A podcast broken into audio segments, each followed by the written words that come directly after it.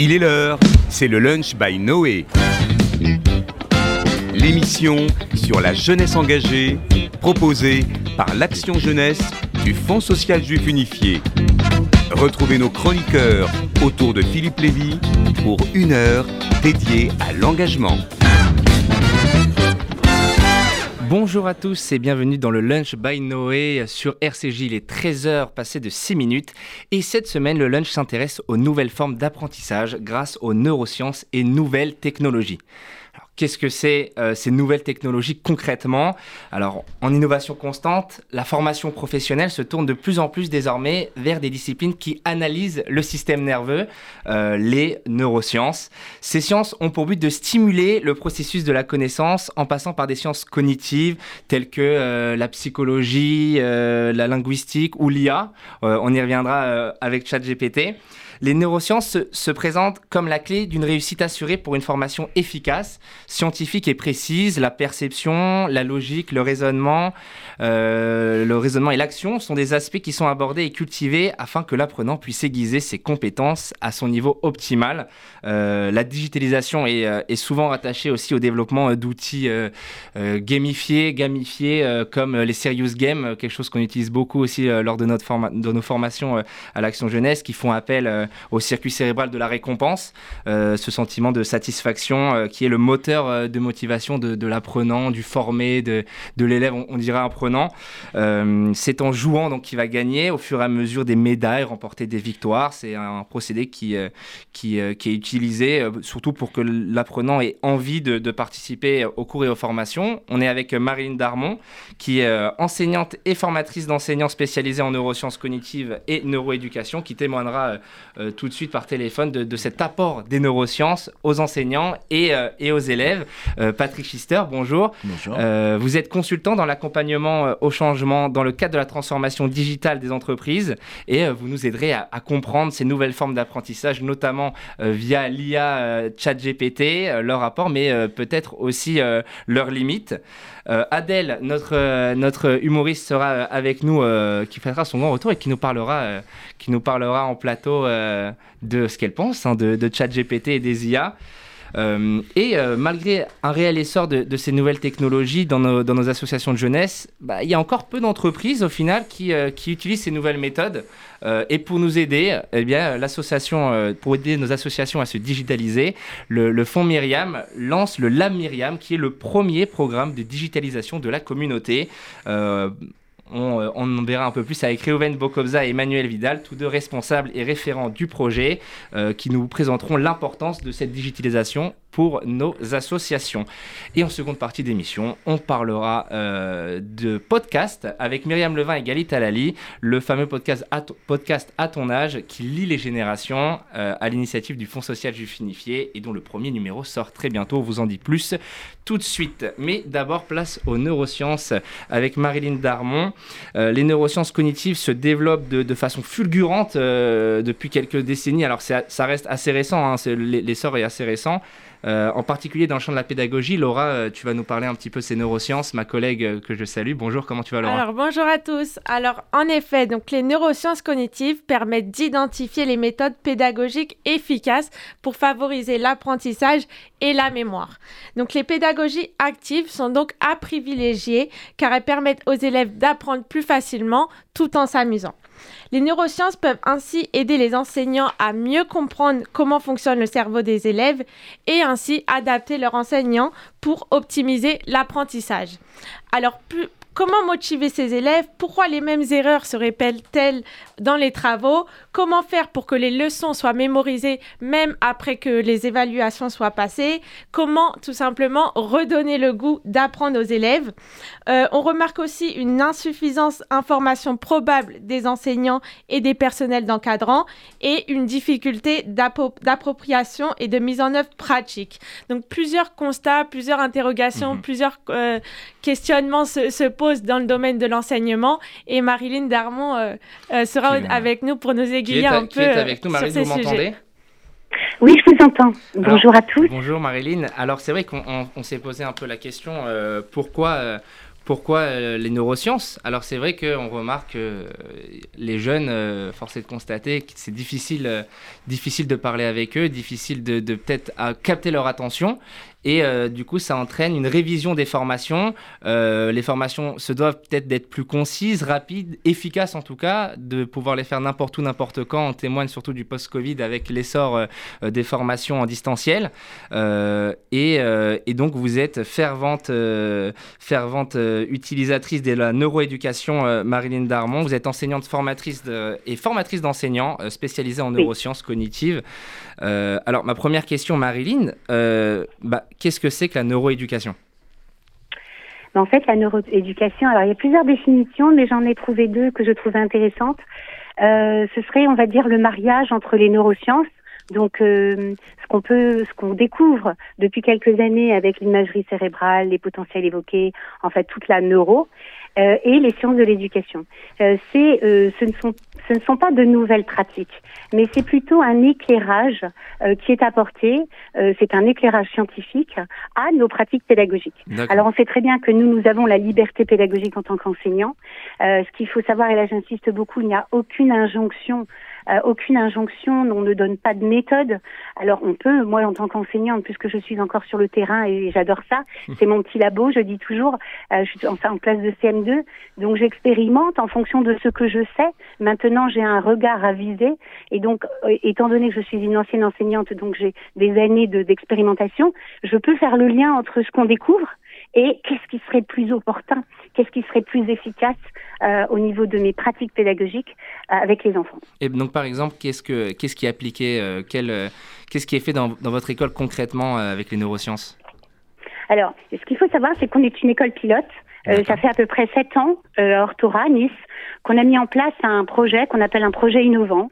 Il est innovant parce que c'est un projet de formation en intra avec tous les enseignants de l'élémentaire et de la maternelle où on est toutes, euh, on sort de nos classes de, euh, desquelles on est, on est desquelles on est seul. Enfin, je veux dire, on est, on est souvent seul dans nos classes euh, à se poser des questions. Là, on sort de nos classes, on sort d'entre les murs, on va dire, et on apprend ensemble. Et donc, dans ce, ce, ce cette série de formations qu'on a depuis 6-7 ans maintenant, on a eu un gros, vraiment un énorme, euh, une énorme formation sur les neurosciences, notamment avec Pascal Toscani, etc. Et c'est là où moi j'ai commencé à me perfectionner. Et donc ce projet fait en sorte qu'on continue toutes à travailler dans ce sens. Alors, si vous permettez, je peux vous expliquer un petit peu quels sont les principes, quels sont les domaines qu'on étudie euh, en neurosciences. Et, quels, outils, euh, quels outils vous utilisez notamment? Exactement. Quel est le lien après évidemment qu'on fait euh, en classe, d'accord? Donc euh, le premier principe qui est le un des principes les plus importants en neurosciences, euh, c'est ce qu'on appelle la plasticité cérébrale. Euh, la plasticité cérébrale, c'est le, le potentiel, la, le, le pouvoir extraordinaire, hein, moi je l'appelle de ça comme ça, du cerveau à se réorganiser constamment, constamment, constamment, en fonction de l'environnement, en fonction des émotions, en fonction de ce qu'on apprend. Alors déjà, vous voyez rien que, je, je, vous fais une petite formation vite fait euh, en accéléré, mais après dans mes formations, je prends vraiment le temps de l'expliquer.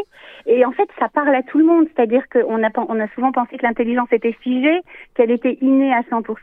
Eh bien non, on sait maintenant, on sait de plus en plus que plus on travaille, plus on a des relations psychosociales, plus on, ressent des émotions, euh, il y a une transformation vraiment, euh, euh, il y a une transformation qui est visible dans le cerveau, on le voit, et cette transformation-là, elle est vertueuse. Alors mhm. quand on connaît la plasticité cérébrale, alors tout de suite je vous donne la conséquence positive, c'est que les enseignants n'ont plus le même regard figé du style tu n'y arriveras pas, il est limité, c'est fichu, tu es dans la spirale de l'échec. Donc ça déjà, ça change la donne par rapport aux enseignants quand je fais les formations. Ensuite, au niveau de la classe, puisque moi je l'enseigne en classe, tous les lundis matin, je fais une petite séance de neuroéducation avec mes CM2.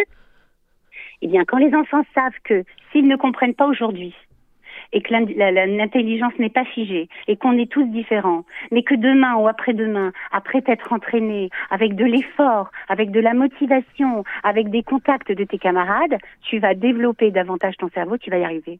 Eh bien, quand on a cette vision positive, optimiste euh, de l'apprentissage et de l'apprenant, il y a les neurones miroirs qui s'y mettent aussi. L'enfant voit que tout est tout est ouvert, tout est possible. Et je vous assure que ça marche. Et ça, c'est assez, récent, assez récent, cette manière de, voir les choses, du coup bien sûr, on le dit même euh, en, dans la, en matière juive, quoi. Je veux dire, mmh, c'est le regard, le regard qu'on porte sur les apprenants, sur nos enfants, sur nos maris, sur le monde, le transforme aussi et fait en sorte qu'il y a des répercussions. Le deuxième domaine dans le, euh, que, je, que je propose aux enfants, c'est l'attention. Je leur, on dit toujours, on écrit euh, oui euh, à des problèmes attentionnels dans les dans les livrets scolaires, oui problème d'attention, oui fais attention. En fait, les enfants ne savent même pas de quoi on parle. Mhm. Donc là, je leur explique de, de quoi il s'agit, qu'est-ce que l'attention, et une fois qu'ils savent ce que c'est, eh bien, on essaye de faire attention à notre attention. Donc c'est cette petite phrase qu'on dit toujours dans la classe, fais attention à ton attention s'il te plaît. Et du coup, faire attention à son attention, c'est fixer son attention, c'est orienter son attention vers une cible pour apprendre, c'est se concentrer. Donc de l'attention et des mécanismes attentionnels, on arrive à la concentration. Ensuite, on apprend aussi la dédramatisation de l'erreur. Mhm. L'erreur est normale, l'erreur est, humaine, on dit, et apprendre de ses erreurs. Ensuite, on, on parle beaucoup des émotions. On les nomme, on les identifie. Du coup, quand elles arrivent, on sait les reconnaître. Alors on peut avoir entre guillemets une emprise dessus plus ou moins, mais en tout cas on n'est pas, euh, on ne subit pas. Je leur parle aussi beaucoup des, des hormones, des neurotransmetteurs, euh, de la sérotonine, de l'ocytocine, des endorphines, du stress, du bon stress, du cortisol. Tout à l'heure, je vous entendais parler du circuit de la récompense. Donc, il y a une libération de, euh, de dopamine. Euh, je leur parle aussi beaucoup du sommeil, de l'importance du sommeil, de tout ce qui se passe de magique et de merveilleux pendant le sommeil. C'est juste énorme ce qui se passe. Il y a une réorganisation du cerveau, des connaissances et on favorise la, la, la, la mémorisation. Ensuite, je leur parle de, des fonctions exécutives de haut niveau, inhibition, mémoire de travail, flexibilité mentale. Donc ça, vous voyez, ce sont des termes un petit peu... En tout cas, vous, vous faites euh, des adeptes euh, sur le, sur le plateau de la neuroéducation. Hein. Vraiment, tant mieux, tant mieux. Et, et du coup, et, la dernière chose dont je leur parle aussi, c'est de la métacognition. Donc, c'est vrai qu'on est toutes et tous pris par les programmes qui sont surchargés. Ah, mais moi, ça fait 35 ans que j'enseigne, donc maintenant, je sais de quoi je parle. Et je me dis, j'assume complètement de perdre, entre guillemets, du temps euh, en faisant de la métacognition, c'est-à-dire une réflexion sur comment j'ai appris Qu'est-ce que j'ai appris? Est-ce que ça m'a fait plaisir? Est-ce que j'ai eu le même cheminement mental pour arriver à tel résultat que Noam, que Ellie? Et du coup, on a des séances en classe où l'erreur est complètement dédramatisée, où chacun échange librement sur son fonctionnement euh, mental qui l'a amené à exécuter cette tâche. Vous voyez? Donc, au niveau de la classe, ben, qu'est-ce que ça donne? Ça donne des enfants qui ont davantage confiance en eux. Ça donne euh, des sentiments de compétence euh, des connaissances sur le fonctionnement. Donc, du coup, on travaille le apprendre à apprendre, cher à Reuven Feuerstein, qui, est mon, qui était mon mentor. Euh, on travaille sur la motivation, on travaille sur euh, euh la décentration. L'enfance voit que les autres pensent différemment, ben on accepte plus l'autre. Voilà, on travaille sur l'inhibition, on travaille sur plein de notions. Et au niveau des enseignants, ça a d'autres répercussions qui sont juste euh, impressionnantes. Mais moi, je le vois euh, je le vois euh, dès que je commence mes formations avec les élèves, les entrants dans le métier, hein, les master 1, master 2 ou même en formation continue. Euh, le, le simple fait de leur parler de plasticité cérébrale change leur regard. Alors évidemment, il y en a, qui, il y a des enseignants qui l'ont déjà, et heureusement. Mais il y en a d'autres qui ont des réticences par rapport à leur vécu, par, la manière dont elles ont été enseignées. Et donc on reste avec notre, on reste avec ce qu'on a reçu quand on est enseignant. Mais le, fait de parler de toutes ces notions-là, de la mémoire, des différents systèmes de mémoire, de l'attention, ça change, ça change tout. Ça change, tout. Et du coup, si ça change au niveau des enseignants, il va y avoir un changement de posture, un changement de regard, et donc c'est du tout bénéfique pour nos, chers enfants. merci, merci beaucoup Marilyn. Vous, je pense que vous avez fait euh, plus que des adeptes euh, chez nos auditeurs. On va parler maintenant de, de ChatGPT euh, avec vous, avec vous Patrick Schister. Vous êtes consultant, je le rappelle, dans l'accompagnement au changement dans le cadre des transformations digitales des entreprises. En quelques mots, est-ce que tu peux nous présenter Laura euh, ChatGPT? Oui, alors ChatGPT, donc c'est un modèle de langage qui a été annoncé et publié en septembre 2021. Donc cette intelligence artificielle développée par OpenAI a explosé depuis le 1er septembre 2022, où une très grande partie de la population a inauguré son utilisation. Combien à peu près euh, de parties? Pour ainsi dire, donc, on compte un million d'utilisateurs au bout du cinquième jour de sa sortie. D'accord. Et en janvier 2023, ChatGPT compte 100 millions de comptes enregistrés avec 6 milliards de paramètres. Ah, c'est colossal. Alors, du coup, ChatGPT a obtenu en effet des résultats impressionnants dans, dans, des tâches de traitement du langage naturel, donc telles que la compréhension des textes, la réponse aux questions, la génération de textes cohérents. Et ChatGPT a même permis à des développeurs et entreprises de créer de nouvelles applications basées sur cette nouvelle technologie. Et je crois que vous avez une petite euh, anecdote, bah Julien. Merci, euh, merci beaucoup pour ce lancement. Oui, oui c'est une anecdote, peut-être que vous connaissez l'histoire de, de Jackson Great House Fall, j'essaie de travailler euh, mon accent anglais, euh, c'est euh, un jeune américain qui, avec une enveloppe de 100 dollars et quelques instructions entrées dans le logiciel ChatGPT, a réussi à s'enrichir. Comment? Il a proposé tout simplement une entreprise de produits écologiques et de mode de vie durable qui s'appelle Green Gadget Guru au robot. le robot, du coup, a assuré que c'était une niche lucrative avec peu de concurrence. Et en seulement quelques heures, l'américain a obtenu un logo, un site internet, des produits originaux. Et quelques jours après, euh, Jackson Greathouse Fall a vu son projet porter ses fruits. L'entreprise est actuellement euh, évaluée à 25 000 dollars. Et en quelques jours, le site avait gagné 1300 euh, et quelques dollars. Euh, jusqu'où peut aller ChatGPT euh, C'est euh, la question qu'on va se poser avec vous, Patrick Schister. Alors, je vous fais juste votre curriculum en deux secondes. vous avez passé 30 années d'expérience dans des prestigieux cabinets de conseil. par défaut de temps, je ne pourrais pas tous les nommer. et aujourd'hui, vous êtes le dirigeant fondateur du cabinet de conseil Agileo Consulting, spécialisé en conduite du changement, notamment dans le contexte de transformation numérique et digitale. vous êtes aussi, vous avez également participé il y a une semaine à l'Afterwork ChatGPT ici même au Fonds social juif unifié, qui était, euh, qui était une table ronde qui abordait euh, notamment les perspectives d'utilisation euh, du chat GPT dans le milieu professionnel et éducatif. Alors, ma question, c'est est-ce que vous êtes plus du côté je connais un peu la réponse, de, ceux qui pensent que ChatGPT est une vraie avancée pédagogique, ou alors plus, parce qu'on entend beaucoup la phrase des jeunes qui ne réfléchiront plus avec ChatGPT, alors plutôt que répondre à ces gens qui pensent que les jeunes ne réfléchiront plus avec ChatGPT bah, les deux, mon capitaine. Non, c'est un, c'est un outil extraordinaire. Euh, j'ai fait travailler euh, samedi matin et ce matin euh, des, des étudiants en école d'ingénieur et ils ont fait des analyses sur le, des données en l'espace d'une heure, alors qu'ils avaient mis 4 à 5 heures en le faisant normalement sans chat GPT. C'est extraordinaire. Et, et, les résultats qui ont été donnés, l'outil a construit les programmes d'analyse des données eux-mêmes ce qui est extraordinaire. Bon, c'était imparfait, bien évidemment. L'outil est imparfait. Il ne faut mhm. pas attendre aujourd'hui, à ce jour, malgré les performances, il ne faut pas attendre à des miracles.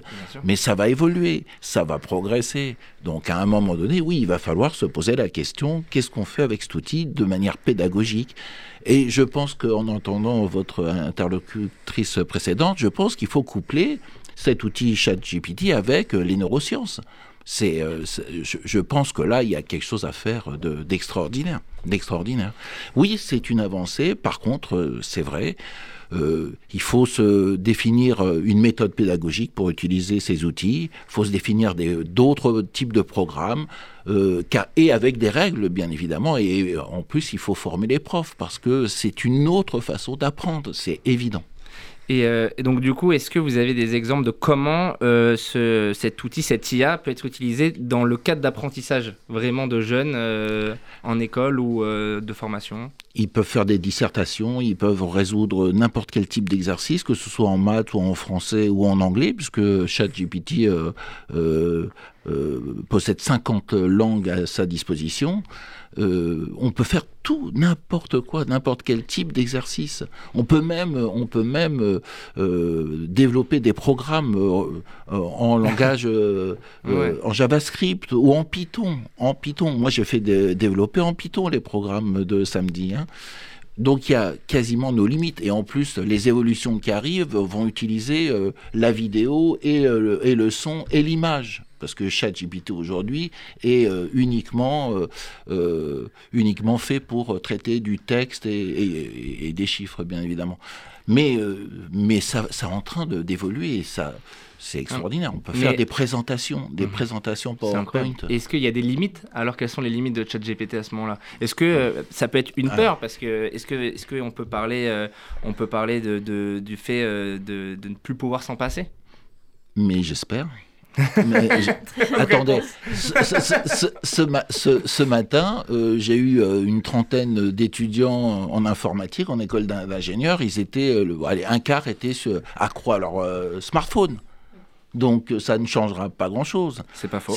Donc euh, c'est c'est pas c'est pas cet outil-là qui va les rendre accros. C'est euh, c'est le fait que ça va leur faciliter la vie et qu'ils vont devoir apprendre beaucoup plus avec cet outil-là. Et il faut avoir cette vision positive. Et puis il y a toujours les il y a toujours les mauvais élèves qui utiliseront à mauvais escient cet outil, bien évidemment. Alors aux profs, justement, d'être suffisamment formés pour faire en sorte que cet outil soit utilisé dans, de, dans des façons de façon positive, justement pour acquérir encore plus de connaissances. Donc ce n'est pas qu'un phénomène de mode au final, ah, euh, ChatGPT. Et euh, vous voyez euh, même peut-être l'avenir de ChatGPT sur, sur d'autres choses que, que, Dans tous les domaines. Bah tous les domaines. Et ça va, ça va révolutionner les métiers d'aujourd'hui. Et les métiers de demain ne pourront pas se passer de ChatGPT justement. Euh, les conseillers euh, bancaires vont, vont pouvoir utiliser, hein, euh, notamment tout ce qui est dans la gestion de la relation client. On peut utiliser ChatGPT pour donner une réponse à des, des questions financières extrêmement complexes. Le problème, vous m'avez posé la question de la limitation, ben, c'est la limitation sur les données. Et là, il y a un gros travail à faire, un gros travail, parce qu'il y a des biais. Des charges éthiques, euh, forcément, euh, des, des, problématiques qui, euh, qui, vont arriver. Immense, immense. Plus le droit de, plus le problème de propriété intellectuelle et propriété de plein de choses, qui font que, oui, il va y avoir des procès à tort et à, raison. Hein. Oh, pas, pas, forcément en France, mais aux États-Unis. Alors, euh, le temps que notre humoriste euh, s'installe, du coup, euh, Reuven, Reuven Bokobza, on va parler du lab dans, dans, dans quelques secondes. Exactement, tu me, disais, tu me disais que tu utilisais aussi ChatGPT dans le cadre du lab mais dans le cadre de formation. Et du coup, pour répondre et faire peut-être un échange avec, avec Monsieur Schlister, comment vous l'utilisez Alors, évidemment, moi je m'en sers énormément. Je pense que c'est un outil aujourd'hui qui est incontournable sur la chaîne, sur la chaîne actuelle. Là où il y a un sujet par rapport à la question des apprentissages, je pense que ChatGPT est un levier incroyable pour passer de euh, l'apprentissage à la compréhension. ChatGPT permet n'importe pour n'importe quel concept des plus euh, des plus ardus. Vous dites euh, vulgarise-moi ce concept-là comme si j'étais un enfant de 5 ans en prenant des exemples de voitures automobiles parce que moi je suis fan de voitures auto, ce qui n'est pas mon cas personnel mais on pourrait imaginer ça, imaginer ça. Ça va le faire et donc, du coup, en lisant, on va pas apprendre le concept, on va comprendre le concept. Et c'est un, schisme radical euh, dans la, question des apprentissages, parce qu'on sort de cette dynamique de l'apprentissage euh, bête et méchant, de la poésie qu'on nous demande d'apprendre par cœur, euh, sans pour autant comprendre justement l'intention de l'auteur, le vrai sens du texte. Et, combien d'entre nous on a été amené à lire un bouquin quand on était gamin, le relire quelques années plus tard et se dire Ah, mais c'était ça la morale C'est de ça que ça parle en mm. fait. Le, choc émotionnel, la première fois que j'ai relu Le Petit Prince à l'âge adulte, ça m'a bouleversé. j'ai pleuré du coup à la fin du Petit Prince. Et, et c'est exactement, c'est une méthode dans les apprentissages, je crois qu'on appelle la méthode de Feynman, qui, qui revient justement en fait à, à, ramener un concept à, euh, à quelque chose d'extrêmement simple pour euh, faciliter, sa, faciliter sa compréhension. Alors, ben, on va quand même écouter euh, Adèle euh, pour des raisons. Sinon, on pas pourrait parler on deux heures de chat GPT. On ira déjeuner avec Patrick. on ira dîner. On, dîner, on passera un week-end ensemble. Ah, écoutez, euh, vous avez toute l'après-midi, messieurs. Adèle, tu fais, tu fais ton grand retour en tant que. Oh là bah oui, ton grand retour parmi nous. Tu nous as manqué. Bah, J'imagine, bien sûr. Et tu vas nous parler un petit peu de. De tout ça. De tout ça, de mais Très bien, mais avec grand plaisir. alors, quand on, quand on m'a dit que le thème de la prochaine émission, c'était les nouvelles technologies au service de la apprentissage, je me suis dit, voilà autre chose. Euh, si vous voulez, moi j'ai encore un lecteur VHS, j'avais un 3310 quand tout le monde avait déjà l'iPhone 6, je ne couche qu'avec des gens qui ont connu le Minitel, et je suis à deux doigts de dire à mes stagiaires qui ont trois ans de moins que moi, hein, euh, ah bah c'était mieux avant, hein, quand on me parle de trucs sur TikTok auxquels je ne comprends strictement rien. Alors le concept de nouvelles technologie. Bon, euh, globalement, la nouveauté euh, m'effraie. Euh, quand sur les yaourts que j'achète tout le temps, ils écrivent nouvelle recette, je préfère prendre les périmés. On ne sait jamais. Donc autant vous dire que tout ce qui a trait à l'intelligence artificielle, je suis larguée. Mais je suis quand même consciencieuse et flemmarde. Donc j'ai été sur ChatGPT pour la première fois et j'ai tapé écris-moi une chronique drôle sur ChatGPT. Ah, bah voilà. Non, mais voilà, de mise en abîme. Alors, je vais vous en lire un bout, vous n'allez pas être déçus. Je me rappelle la première fois où j'ai discuté avec ChatGPT. Il a décidé de me répondre en me demandant si j'avais déjà essayé de mettre une tartine de confiture dans un lecteur DVD. J'étais un peu déconcertée. Mais ensuite, j'ai compris que c'était là tout le génie de ChatGPT. Il est toujours prêt à faire des blagues. Une fois, je lui ai demandé ce qu'il pensait de l'amour. Sa réponse L'amour, c'est comme les chatons. Ça fait des câlins, ça fait des griffes, ça dort beaucoup et ça mange tout le temps. J'ai ri pendant 10 bonnes minutes. Moi pas. Euh, voilà, donc à tous les chroniqueurs qui nous écoutent ou humoristes, ne vous inquiétez pas, l'intelligence artificielle ne va pas tout de suite nous remplacer. Ouf. Un problème en moins. Euh, de toute façon, je trouve que les IA, c'est surcoté. Puisque le début de l'IA un peu mainstream, c'est quoi? C'était Siri sur iPhone il y a une dizaine d'années. Donc ça nous a amusé trois minutes. Et ensuite, franchement, moi j'ai un peu lâché l'affaire parce que passer deux heures à dire Siri, tu peux envoyer un sexto à Armand. Siri, tu peux envoyer un sexto à Armand. Et qui finissait par nous dire non mais l'autre, mais c'est vraiment... c'est absurde. On embrasse C'est- Armand. c'est- euh, je suis très inquiète, je vais aller vérifier deux, trois trucs. Euh, et que Siri Allô, finissait par me dire, au bout de deux heures, sexto envoyé à maman. Bon, il n'y a rien à en tirer de tout ça. Donc, moi, je crois que le pire avec l'intelligence artificielle, c'est quand une intelligence artificielle veut vérifier que je ne suis pas un robot. Euh, c'est vraiment l'hôpital qui se fout de la charité. Un robot qui veut vérifier que je ne suis pas un robot. Euh, non, mais pardon. Et pourquoi pas un test de QI pour rentrer dans les chis à Mykonos? Euh, En plus, la vérité, c'est que je le vis hyper mal parce qu'à chaque fois, je ne vois pas ce putain de cinquième passage piéton caché. Donc, je doute de mes capacités intellectuelles. Ça m'angoisse et ça me rapproche un petit peu plus des ch'tis contre les Marseillais. Et la vérité, c'est que j'ai surtout l'impression que les gens utilisent l'intelligence artificielle sans nous prévenir. On nous ment. Par exemple, Julien Doré, quand il écrit ses paroles, à mon avis, tout son dernier album, c'est une nuit d'insomnie sur Chat- ChatGPT qui a mal tourné.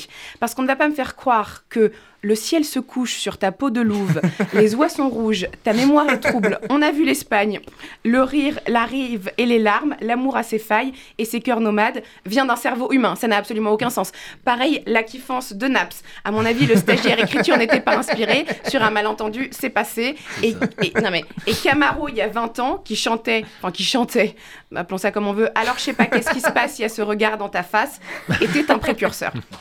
En parlant de culture, à mon avis, tous les films primés à Cannes et dans d'autres festivals auxquels on comprend rien mais sur lesquels Télérama se paluche, c'est pareil. Le scénariste a écrit Coucou ChatGPT, tu peux m'écrire un scénario long, lent, chiant, avec des gros plans et devant lesquels les journalistes s'émerveilleront. Allez hop, emballer c'est pesé, on qu'on ne s'étonne plus qu'on n'aille plus au cinoche. Vous voulez mon opinion? Je pense que la seule vraie bonne avancée technologique, c'était la TI 89, calculatrice dans laquelle j'avais mis toutes mes formules pour le bac de maths, qui m'a permis d'avoir la moyenne. Ça, ça, c'était une avancée technologique au service de l'apprentissage. Alors, au risque de me répéter, et même si c'est un temps que les moins de 20 ans ne peuvent pas connaître, franchement, c'était mieux avant. C'est que la TI euh, m'a sauvé aussi euh, beaucoup de fois. bien sûr, Euh. Adèle, on rappelle aussi euh, que par rapport au Cast Skills Comedy by Gem, qu'il y a une petite soirée, le soirée quiz, euh, mercredi noté tout 29 ça. mars. Donc, après-demain. Exactement. Et euh, toutes les informations euh, sur les réseaux sociaux du Cast Skills. Alors, euh, on m'a dit de dire que c'était au Social Bar dans le 12e, eh ben, au fait. 25 rue Villio. voilà, c'est très Bravo. précis. À partir de 19h et des bricoles, je crois. Et il y Eh ben, aura euh, sera. des sketchs, des quiz dans, la, dans la bonne ambiance. Eh ben, parfait. Super cet accent marseillais qui sort de nulle part. c'est les ch'tis contre les Marseillais, hein, ça, ça me pend au nez. Euh, retour au sérieux. Alors nous avons, euh, nous avons de nouveaux outils euh, performants, on l'a vu, ChatGPT. et comme je disais malheureusement en intro, c'est qu'il y y a certes un essor des nouvelles technologies dans nos associations de jeunesse, mais il y a encore trop peu de mouvements qui sont réellement sensibilisés au sujet. Mais pour aider nos associations à se digitaliser, le Fonds Myriam donc lance le le, le Lab Myriam, le premier programme de digitalisation de la communauté. il a pour principale mission d'accompagner à moyen long terme la digitalisation du tissu associatif des communautés juives françaises en répondant à chacun de leurs enjeux digitaux. Réhouven Bokobza et Emmanuel Vidal, tous deux responsables et référents du projet, sont avec nous donc pour présenter l'importance de cette digitalisation pour nos associations. Réhouven, l'homme au milieu une casquette, vous venez aujourd'hui en tant que responsable du projet. est-ce, que, tu, est-ce que vous pouvez nous en parler davantage? Quel est le contenu de, de cette formation? Alors, le programme du Lab Myriam, il se divise en trois parties. Il y a d'abord un programme de formation pour aider les équipes à monter en compétence sur les sujets digitaux. Ensuite, il y a un programme de mise à disposition d'experts, soit pour faire à la place des associations, soit pour former les équipes euh, des associations sur des problématiques précises mhm. qui correspondent à des enjeux qu'elles sont en train de traverser, alors que le programme de formation est lui plus générique sur les grandes masses euh, des sujets digitaux. Et le dernier volet, qui est un sujet de financement de matériel, où on va pouvoir accompagner la transformation digitale sur la prise en charge de matériel informatique type ordinateur, tablette, mais pourquoi pas aussi licence euh, logicielle euh, dont les associations pourraient avoir besoin pour accompagner cette transformation. Très bien. Emmanuel Vidal, euh, comment vous est venue l'idée en fait de ce projet? Est-ce que vous sentiez qu'il y, avait, qu'il y avait un réel retard des associations? Alors complètement. déjà pour commencer, je vais vous présenter juste le fonds Myriam en deux mots.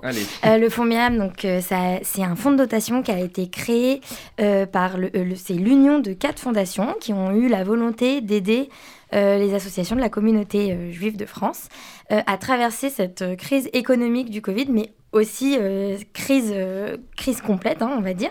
Et surtout, c'est les, les, quatre fondations, elles sont donc la Fondation Arevim, la Fondation pour la mémoire de la Shoah, euh, la Fondation Saktarachi et la Fondation Rothschild, l'Institut Alain de Rothschild.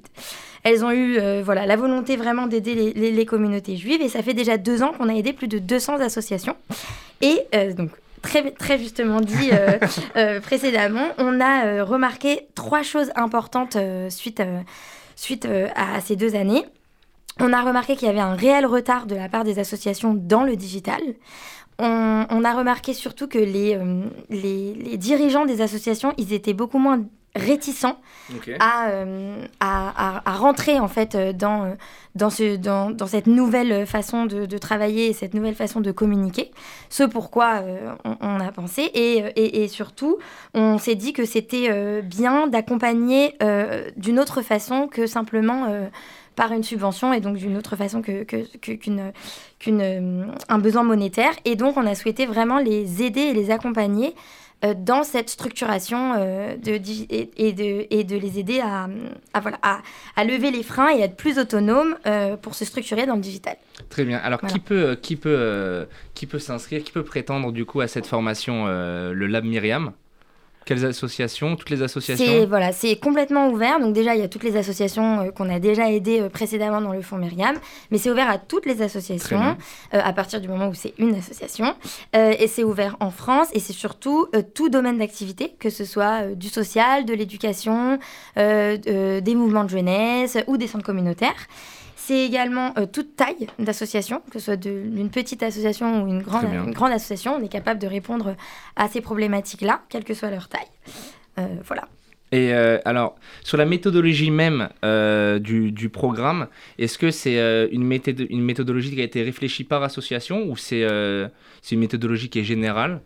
Alors, sur le programme de formation, c'est général. On va traiter des grandes masses en partant de la base, qui est la stratégie digitale, qui est en fait la, la colonne vertébrale euh, de l'association sur les enjeux digitaux, parce que c'est elle qui va définir toutes les actions qu'on va être capable euh, de mettre en place et qui doivent être en cohérence avec la stratégie globale de l'association. Bien sûr. Et dans le respect de sa mission, sa raison d'être, c'est aussi des sujets qu'on va évoquer dans le programme de formation. Donc on démarre avec la stratégie, ensuite on va euh, avancer un petit peu sur identité de marque, charte graphique, logo, charte éditoriale, site internet, CRM, euh, mailing, SMS, réseaux sociaux. C'est très complet. C'est très complet. Et en fait, sur le programme de formation, on traite les grandes masses. Et c'est pour ça que euh, ces, grandes masses-là, elles permettent de savoir exactement où on en est pour chaque structure. Certaines structures pensent parfois être très avancées, alors qu'en réalité, par rapport à ce qui se fait, il y a un petit décalage, elles sont en retard. D'autres sont parfois beaucoup trop critiques. Et elles sont plutôt bien avancées, mais pensent qu'elles ne sont pas assez modernes, euh, elles ne sont pas encore au point. Et, c'est là où nous, le fait de faire ce modèle de formation, ça nous permet de pouvoir remettre à plat, remettre les bases, parler le même langage, s'assurer que les concepts sont compris de, façon, de uniforme. Et ensuite, dans l'accompagnement, là, on fait de, l'ultra spécifique, où en fonction des besoins de chaque association, on va pouvoir répondre à chacun de leurs besoins. Soit on a déjà dans le pipe du fonds Myriam un consultant euh, ou une consultante euh, référent ou capable de répondre à la problématique, soit on l'a pas et charge à nous de le sourcer euh, et, de l'envoyer dans l'association pour l'accompagner. Très bien. Alors du coup, Emmanuel Vidal ou, ou, ou Reuven Bokobza, je vous laisse quelques mots, un petit mot de la fin pour dire pourquoi il faut participer au Lab Myriam. En, une petite phrase. Ah, en fait, le, pourquoi, il faut participer, ce serait plutôt euh, euh, quelle raison une association pourrait avoir à ne pas candidater à un programme comme celui-là? C'est un, programme qui coche toutes les cases pour une association euh, en 2023 parce qu'on va pouvoir répondre à l'ensemble de ses besoins sur les sujets digitaux, pas forcément dans leur entièreté, mais on va couvrir chacun des aspects. Euh, la formation de ces équipes, le financement de matériel, la réalisation de production, que ce soit site internet, déploiement de CRM, euh, création de contenu euh, pour les réseaux sociaux. On va pouvoir vraiment répondre et aider l'association à saisir ce cap-là, attaquer 2023 de la meilleure des façons il n'y a aucun obstacle euh, aujourd'hui pour une association euh, sur le programme. Très bien, merci beaucoup euh, Reuven Bokobza. Du coup, je me permets juste pour le faire, comment, comment s'inscrire justement à ce programme? On l'a fait donc justement de façon digitale. Vous pouvez le, le faire via notre site internet, le fondmyriam.org et c'est dans la rubrique Lab Myriam. Il faudra juste remplir un petit formulaire d'inscription. C'est noté, merci beaucoup Emmanuel Vidal. Merci beaucoup Adèle et merci beaucoup Patrick Schister et ma collègue Laura Chichportis. On se retrouve dans quelques instants, juste après euh, un petit Julien Doré en hommage à ta chronique. a tout de suite sur RCJ.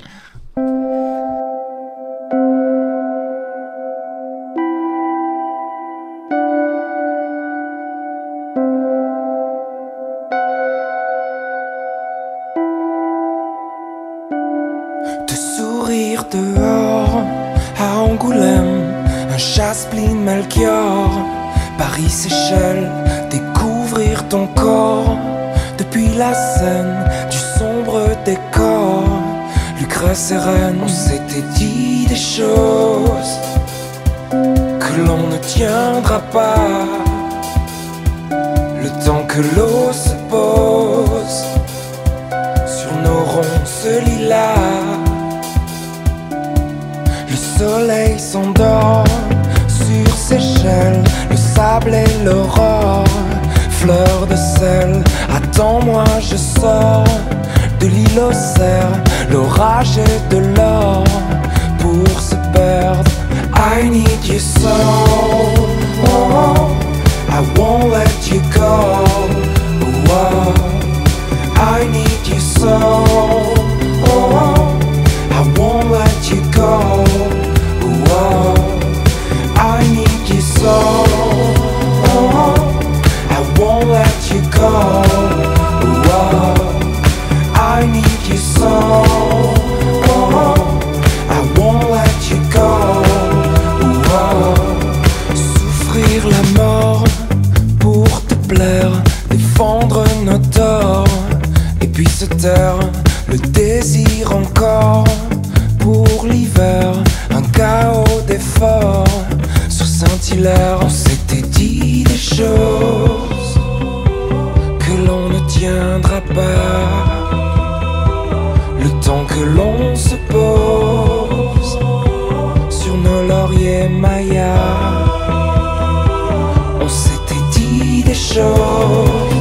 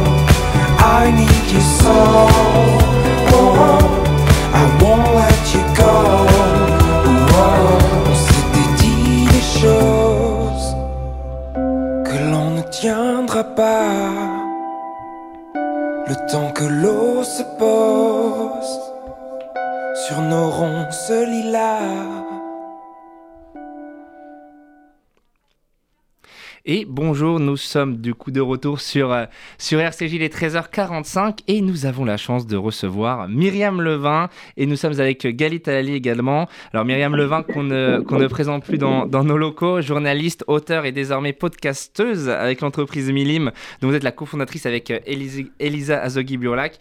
Euh, vous venez d'ailleurs de lancer votre podcast sur RCJ La Vérité si je m'en plus, que je vous invite d'ailleurs sur nos origines séfarades, que je vous invite à aller écouter dans la première sur Johan Sfar qui est euh, qui est euh, qui est trop bien.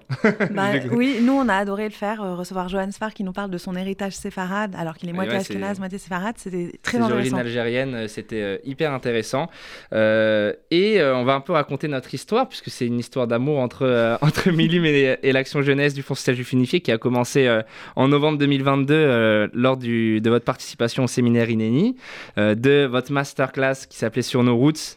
Qui reprenait justement nos origines. Et on a souhaité euh, d'un commun accord, euh, continuer à perpétuer ce lien avec ces jeunes en créant une série de podcasts intergénérationnels euh, autour de la transmission et la mémoire juive avec la participation de nos jeunes issus de mouvements de jeunesse ainsi que des volontaires en service civique Noé.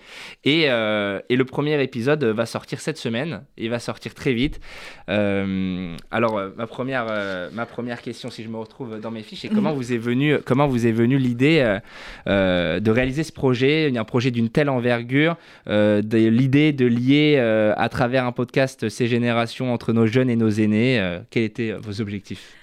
Je pense que c'est un bon résumé ce que vous avez dit. Euh, cette histoire d'amour entre euh, Noé et Milim, c'est vraiment un espèce de coup de foudre qu'on a eu euh, pour votre équipe quand on est venu à Lyon, en fait, de participer, enfin à Lyon au séminaire Inéni, en fait, de, de, parler devant des jeunes, ce qui a été, ce qu'on a fait pendant ce séminaire, de raconter ce qu'on faisait et de les connecter un petit peu avec leurs racines. On s'est rendu compte qu'il y avait un vrai intérêt. On le savait déjà, hein, mais là, mhm. ça s'est matérialisé. On s'est rendu compte qu'il y avait un vrai intérêt des jeunes juifs pour explorer leurs racines et que ce serait très intéressant en fait de, montrer, de faire entendre ça et de partager ça avec d'autres gens. Et quand on s'est rencontrés, euh, je ne sais plus exactement comment est venue cette idée d'intergénérationnel. Je crois qu'il y avait aussi des demandes du FSJU de, de faire euh, de l'intergénérationnel, mais nous, ça nous a évidemment parlé, puisque chez Milim, donc nous, notre, le cœur de notre activité, c'est de faire des biographies familiales. On va dans les familles et on interviewe un grand-père, une grand-mère ou des parents même, ou même parfois des jeunes, euh, qui racontent leur histoire. Et donc forcément, nous, on travaille à fond sur la transmission euh, intergénérationnelle, souvent quand même des grands-parents qui racontent leur histoire à leurs petits-enfants. Et là, de le faire euh, avec le FSJU et Noé pour la jeunesse, euh, c'est différent parce que ce ne sont pas les membres d'une même famille, c'est un senior ou une senior qui est interviewé par un ou une jeune de Noé. Et bon, on pourra en reparler après, mais c'est très intéressant de faire dialoguer des générations qui, qui, ont toujours beaucoup plus de choses à se dire que ce qu'on pense. Et je pense que Galit, Galit Alali, qui est avec nous, ne dira pas le contraire. Galit, est-ce que tu m'entends? Oui, oui, je t'entends très bien, Julien. Comment, comment vas-tu, Galit? Très bien, très bien, merci. Alors, ce, podcast, en fait, il s'agit un peu plus qu'un podcast. On peut parler euh, presque de, résidence artistique, puisque nos jeunes apprennent énormément, notamment dans la méthodologie, la création d'un conducteur, d'un synopsis, euh, de questions. Euh, Galit, toi, tu, tu étais la, première, la première à te lancer dans l'exercice du conducteur. comment comment s'est organisé les réunions? Comment, comment tu as fait? Comment tu as préparé ton interview? Alors en fait, on s'est rencontrés avec euh, les différents jeunes de Noé et avec euh, Elisa, Myriam et euh, aussi avec toi, Julien. Et puis on a décidé ensemble de qu'est-ce qu'on veut transmettre, qu'est-ce qu'on veut comprendre de la vie de Rafi Ben Simon que j'ai eu l'occasion de rencontrer et d'interviewer. Donc on a créé ensemble tout le, le, fil conducteur de l'interview. Puis ensuite, on est allé interviewer Rafi Ben Simon chez lui et on lui a expliqué comment, comment ça allait se dérouler. On a fait l'interview et ensuite euh, Elisa et Myriam se sont occupées euh, du montage. Puis on a fait une deuxième euh, réunion tous ensemble pour revoir tout, décider ensemble de comment comment mettre en, en œuvre ce podcast. Et puis voilà, on y est, il va sortir prochainement. Eh ben oui, et avant de, d'écouter euh, d'ailleurs un extrait, euh, je rebondis du coup euh, sur ce que disait Galit et la méthodologie que, que, vous, que vous voulez faire, que vous mettez en place avec les, avec les jeunes. c'est une méthodologie qui est réfléchie Oui, c'est bien qu'on explique un peu le projet pédagogique. Mhm. Ce n'est pas seulement de produire une interview de, deux générations, c'est vraiment de former des jeunes au podcast, qui est quand même un média qui est en train d'exploser. Donc pour ceux qui ne connaîtraient pas encore le podcast, c'est vraiment de la radio un peu sur demande, mais c'est de la radio en fait. Et euh, c'est très intéressant, euh, je pense, pour ces jeunes d'apprendre à voilà, faire une interview, euh, lister des questions, voir l'ordre le plus pertinent, de voir qu'il y a en effet une progression dans le, la discussion et, et ce qu'on peut mettre au début, ce qu'on peut mettre à la fin, ce des choses qui peuvent sembler assez basiques, mais qui s'apprennent, que moi j'ai appris en école de journalisme, puisque je suis journaliste de formation.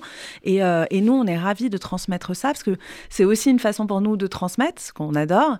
Et, et c'est aussi le, le but de ce partenariat avec Noé, c'est vraiment de former une équipe de jeunes à ces métiers et je pense que ce sera toujours utile. Soit s'ils découvrent une vocation, c'est possible parce qu'ils sont très jeunes, ils ont la vie devant eux, ils peuvent se découvrir une vocation de journaliste et de toute façon apprendre à faire des entretiens, poser des questions, enfin ça sert toujours dans la vie. Et euh, du coup je suis aussi témoin, euh, c'est vraiment euh, un réel, il y a un réel effort, il y, a, une réelle méthodologie, la création de synopsis, création de conducteurs, de questions qui sont mises en commun. Et d'ailleurs pour vous donner un petit peu l'eau à la bouche, on va écouter justement un extrait de l'interview avec Rafi Ben Simon, qui parlait justement de, sa jeunesse euh, et, de son passé aux EI. À ton âge. À ton âge. À ton âge. À ton âge. À ton âge. À ton âge. À ton âge. Le podcast qui lie les générations. Un programme proposé par Noé, le département jeunesse du Fonds social juif unifié. Euh, les EI vont fêter leur centième anniversaire l'été prochain. Qu'est-ce que cela vous fait?